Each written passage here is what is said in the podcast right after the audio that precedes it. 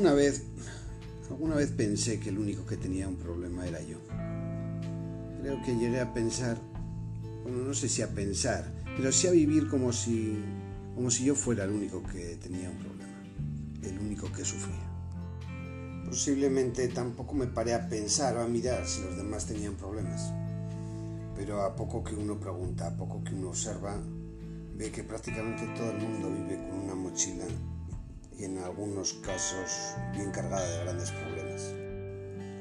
Me he dado cuenta, es, es importante darse cuenta cómo cada uno afronta los problemas que generalmente siempre es de dos formas completamente distintas, completamente opuestas una de la otra. Hay personas que me asombran, me admiran, sería más exacto, que afrontan, que viven como si ellas no los tendrían, como si para ellas no fuera lo más importante pensando más en el prójimo que en sí mismo, que parece que les hace olvidarse de ellos mismos, hasta de sus problemas.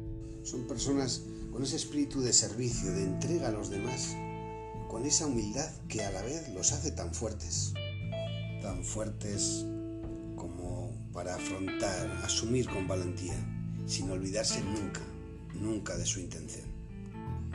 Personas que siempre que he estado con ellas he sentido muy claramente que me han hecho, me han hecho más feliz, que he aprendido y que he aprendido algo muy grande. Son esas personas que desean para su prójimo lo mismo que para ellos mismos, que tienen ese espíritu de sacrificio y que por su fortaleza parece que prefieren sufrir antes que ver sufrir.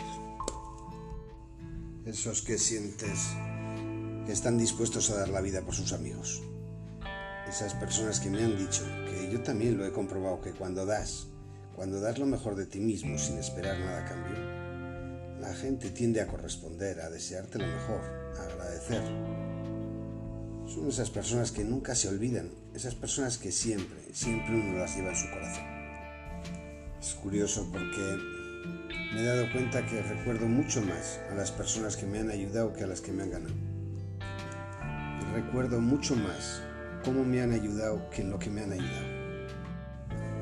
Es que lo contrario, lo contrario es preocuparse de uno mismo. Es pensar, bastante tengo yo con mis problemas como para preocuparme de los demás. Con ese sentimiento, con esa pregunta que habitualmente uno se hace. ¿Por qué a mí?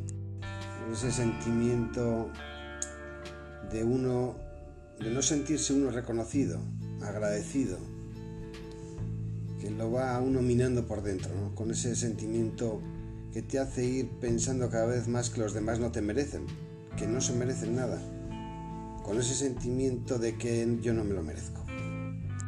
Así es como uno poco a poco, uno casi sin darse cuenta se va aislando, porque la vanidad, la soberbia, el rencor claramente debilita tan claramente como que la humildad, la entrega y el espíritu de servicio fortalece, tan claro una cosa como la otra.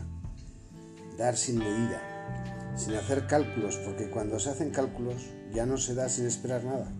Y el secreto está en eso, en dar lo mejor de ti mismo y sin esperar nada a cambio. Si quieres recibir, este es el camino. Esa humildad, esa capacidad de entrega, de olvidarte de ti mismo es lo que te va a hacer fuerte. Esto puede parecer difícil, para algunos hasta imposible. Hasta que un día lo ponen en práctica y sienten en sus propias carnes esa felicidad de hacer, de haber, de haber hecho las cosas bien. La verdad es que en la vida uno tiene que poner a prueba, porque uno tiene la obligación de elegir qué camino y qué verdad quiere para su vida.